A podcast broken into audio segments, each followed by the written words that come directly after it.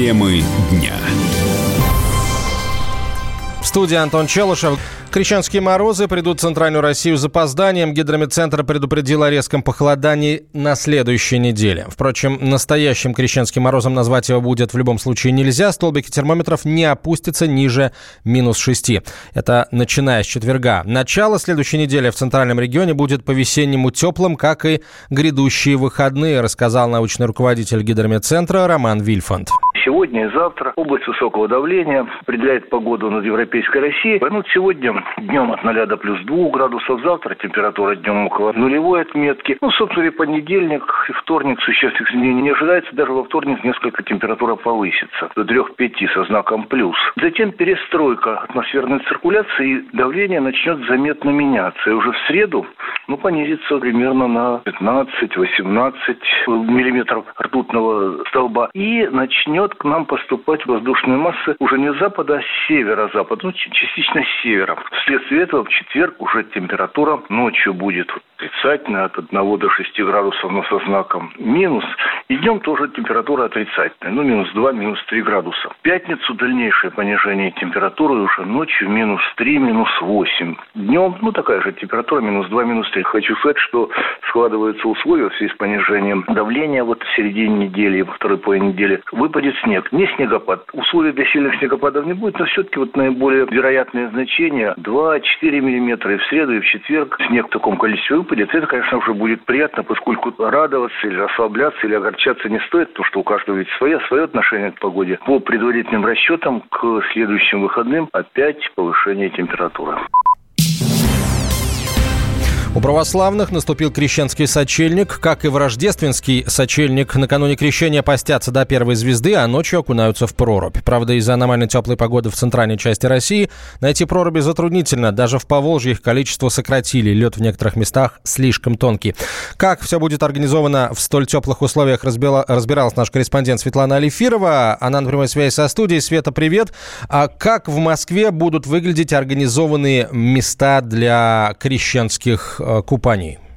Привет, всем доброе утро, солнечное, прекрасная, погода замечательная, поэтому я так думаю, что сегодня ночью будет еще больше желающих окунуться в прорубь, э, хотя проруби, как ты справедливо заметил, их меньше стало, но на самом деле купели, которые будут стоять на берегу, их будет больше. Буквально вот э, перед самым, самым праздником сейчас до последних, видимо, уже минут до, до начала купания, оно, напомню, начнется в 6 часов вечера сегодня, э, городские власти обустраивают дополнительные точки для купаний именно на берегу. Э, раньше их было 37, буквально еще в начале этой недели.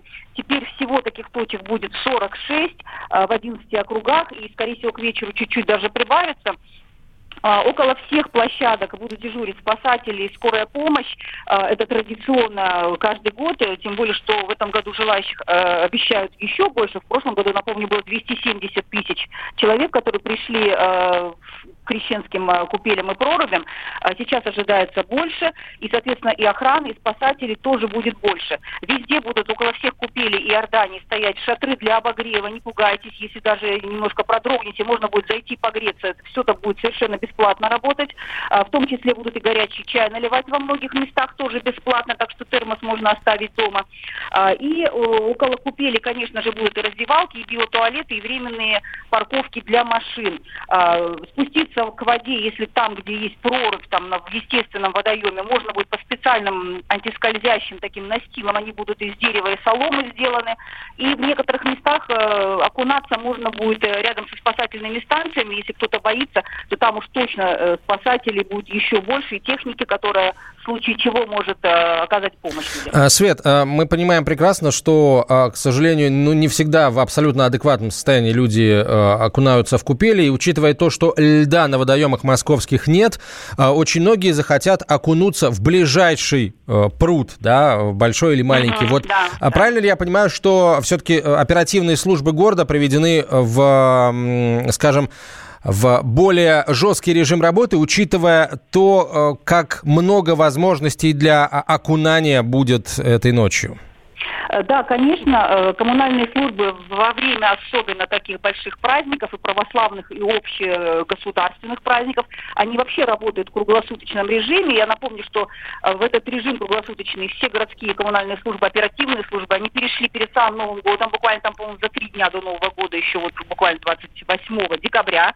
И, собственно, в этом режиме они пока еще продолжают работать, поскольку, напомню, вот праздники еще, да, у нас продлятся. Следующая неделя это Татьянин день, и, собственно, и рождественские ярмарки не работают до 31 января. Соответственно, никто не расслабляется, и все, кому положено в эти дни работать, они работают. Э, единственное, что хочу, конечно, попросить людей не окунаться самостоятельно. А, есть 46 мест, эти адреса вы можете на сайте «Комсомольской правды» посмотреть kp.ru, там все четко организовано. И не забывайте, кстати говоря, если вы хотите действительно обряд религиозный совершить, что все-таки в этих организованных местах а, вода будет специально освещаться церковнослужителями, которые будут также вот э, на этих э, площадках работать. Э, понятно, что есть такое поверье, что в крещенскую ночь вообще вся вода, в принципе, освящена, э, она вся святая. Ну, лучше, наверное, все-таки, э, если хотите религиозный обряд безопасно провести, в оборудованных местах это делать. Спасибо большое. Светлана Алиферова, корреспондент «Комсомольской правды», была на прямой связи со студией. В Сибири крещенские купания будут традиционными, там морозы. Врачи напоминают, что нужно соблюдать меры предосторожности для того, чтобы на морозе не стало плохо. По словам медиков, незакаленным людям можно окунаться в прорубь или купель только на 30 секунд и не погружать голову, чтобы не возник спазм сосудов и переохлаждение. Врач-терапевт Надежда Чернышова в разговоре с радио «Комсомольская правда» дала еще несколько важных советов.